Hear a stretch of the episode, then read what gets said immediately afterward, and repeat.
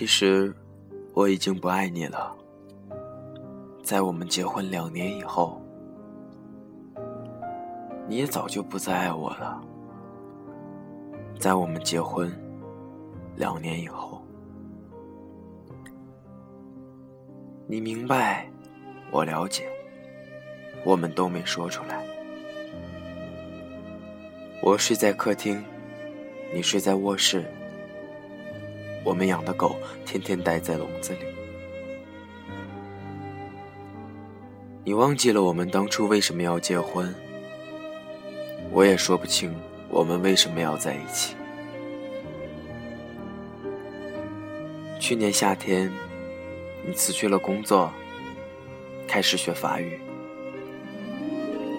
你说你在北京待腻了，要去巴黎。你说这里雾蒙蒙的天让人绝望，你说这里拥挤的马路让人迷茫，但这就是北京。待在这里，你天天想离开它，但当离开以后，就会迫不及待的想回来。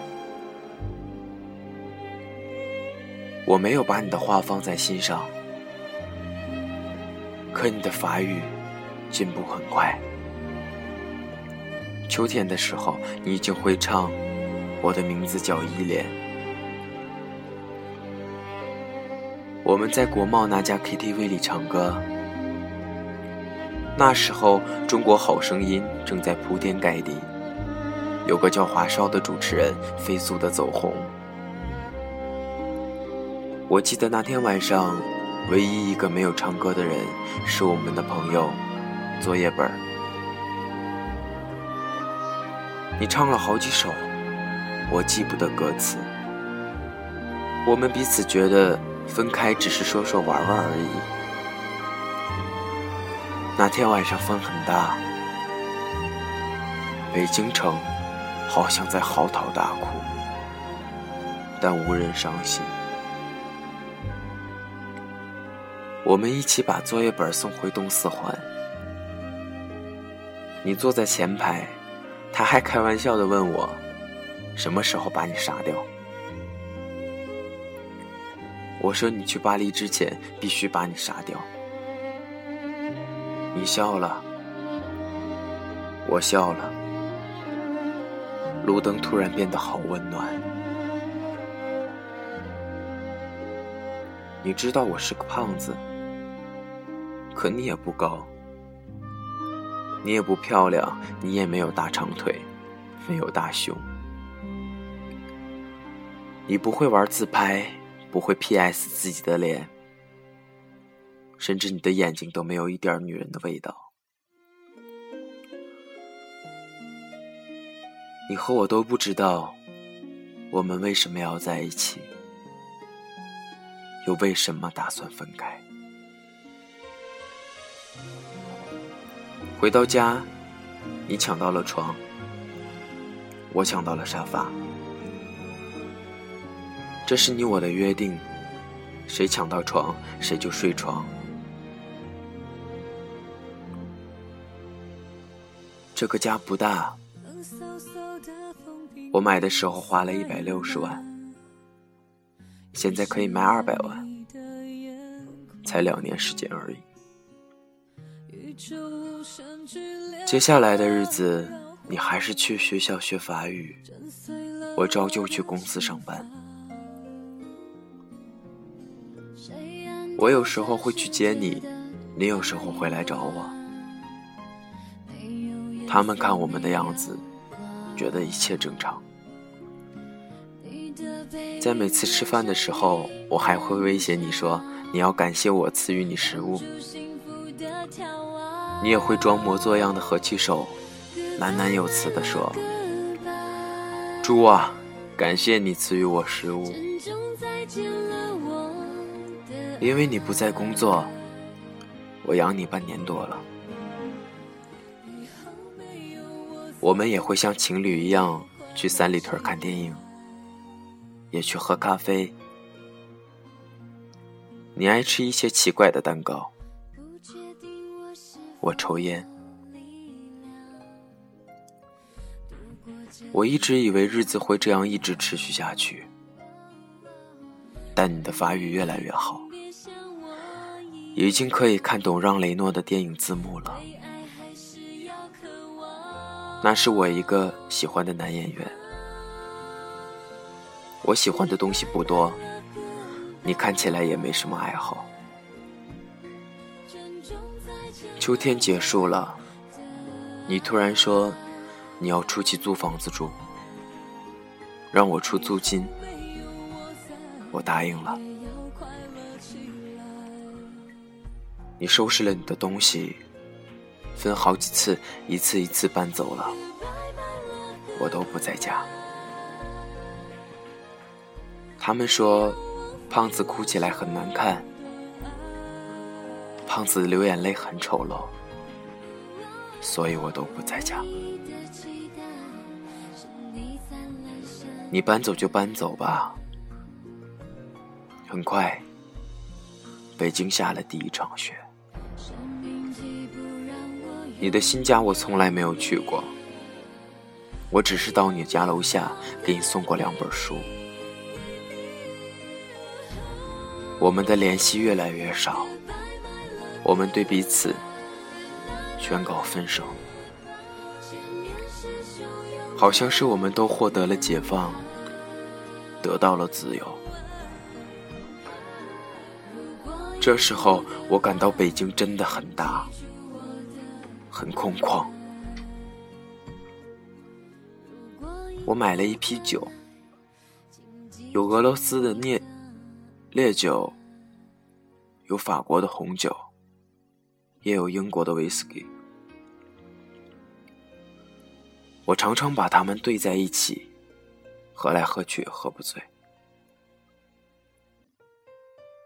有时候我一觉醒来。会依稀的看到你踩着行李箱在衣柜前找来找去。你有了男朋友，我也开始用各种软件，微信、陌陌，甚至我注册一些婚恋交友的网站。我开始打扮自己，我穿起靴子、风衣、围巾。我买了各种大牌腰带，H 字母的、G 字母的、Z 字母的我都有。我也学着他们的样子，鼻子上夹起一副黑框眼镜。作业本嘲笑我说，我越来越像一个港怂了。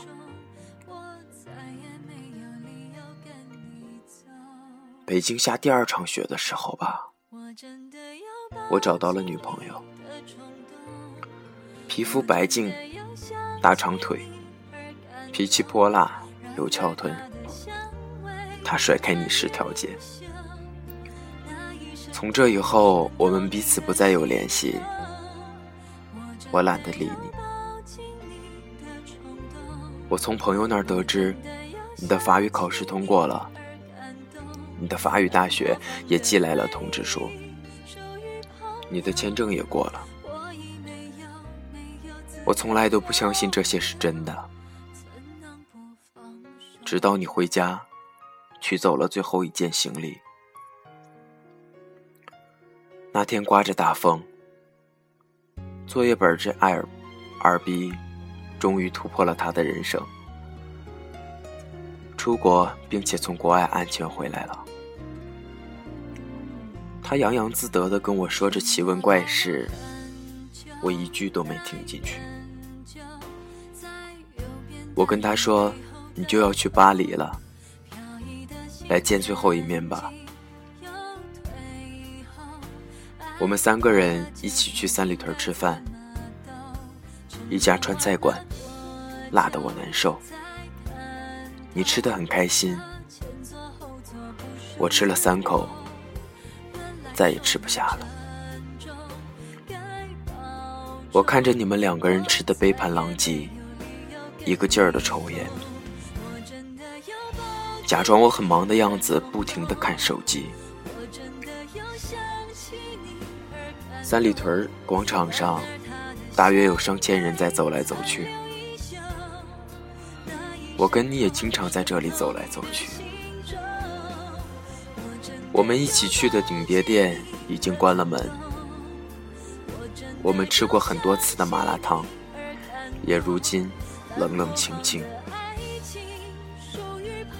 我们去过无数次的苹果店，却照样人满为患。你说，你给我买个硬盘吧，我要用来拷电影。我去给你买了最贵的，一千五百块。你说，把你的录音机给我吧，我给了你。你说，把你的相机给我吧，我给了你。你说，把你的墨镜给我吧，我给了你。你要什么我都给你，我不知道我为什么这样慷慨，我好像巴不得你将我的一切都拿去。第二天，你跟我回了老家，我爸给了你一叠钱，走出家门，你很自觉地把钱装到我的口袋里。我妈送给你的金表，你也悄悄放进我的包里。我说：“离婚手续怎么办？”你说：“把协议接到巴黎，签字再寄回来。”我知道你和我都受不了民政局那种刺激。终于，你我在没有作业本的情况下，我们吃了最后一顿晚饭。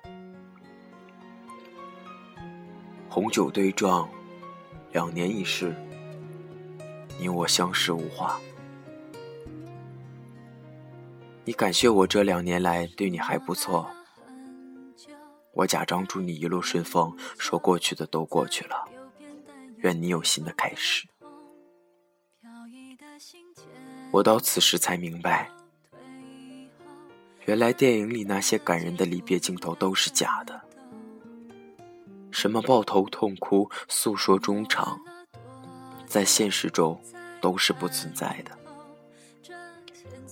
我以为我不会觉得难过，直到这顿饭吃完，我突然发现，你我都没有动筷子。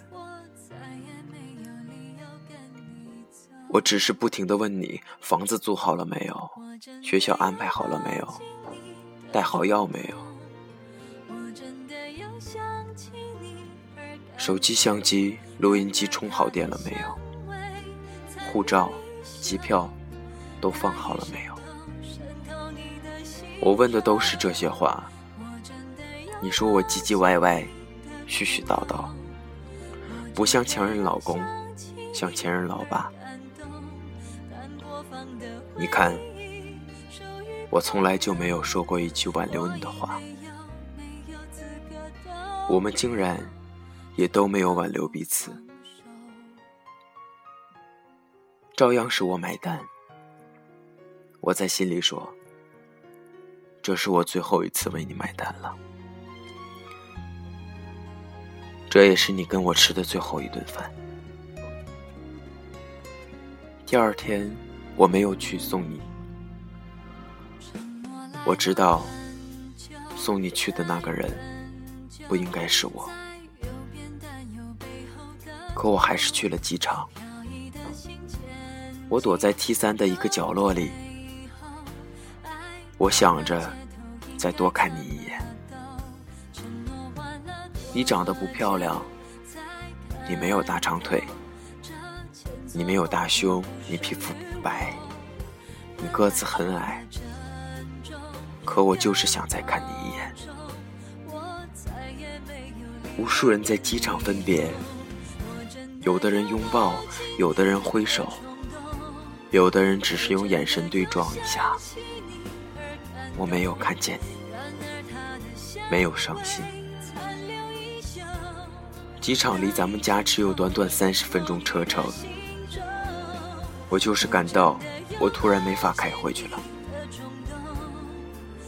我在车里坐了好久，天上的飞飞机不停的飞走，也有飞机不断的降落。我忽然有一种，我是在这里等你回来的感觉。你的航班已经飞走很久了，机场从没有几个人，到人越来越多，再到人越来越少。太阳从东边走到南边，又到西边，我最终还是回了家。我坐在沙发上，这时我发现咱们只有六十平米的家是那样的大，那样的空旷。那两只狗安静地坐在笼子里，好像也不饿的样子。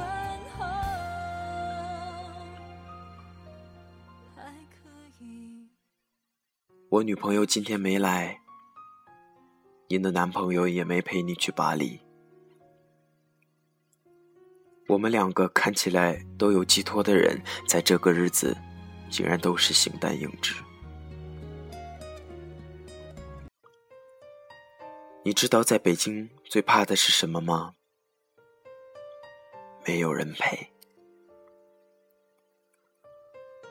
所以贵街总是有那么多人在吃饭，所以这个城市，连空气都在拼命被。变得拥挤。一周以后，作业本突然问我：“伤感期过了没有？”我说：“还没。”他说：“他一直不信你去了巴黎。”我也不信，但的确，你去了巴黎，我留在北京。我们不再有联系，就像一场梦，你悄无声息的出现，从陌生人到过路人，最终悄无声息的消失。今晚的北京，外面的大风像疯了一样嚎啕大哭，暖气已经停了。真冷，我永远不会为你而哭，也不会掉眼泪。他们说胖子哭起来很难看，掉起泪来很丑陋。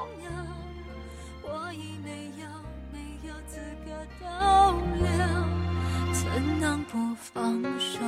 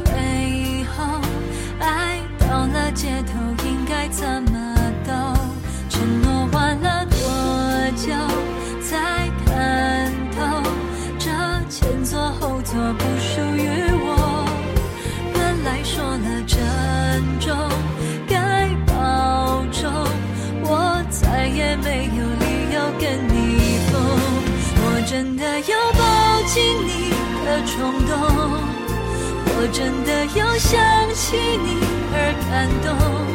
然而它的香味残留依旧，那一渗透渗透你的心中。我真的有抱紧你的冲动，我真的有想起你而感动。但播放的爱情属于朋友。已没有没有资格再逗留，怎能不放手？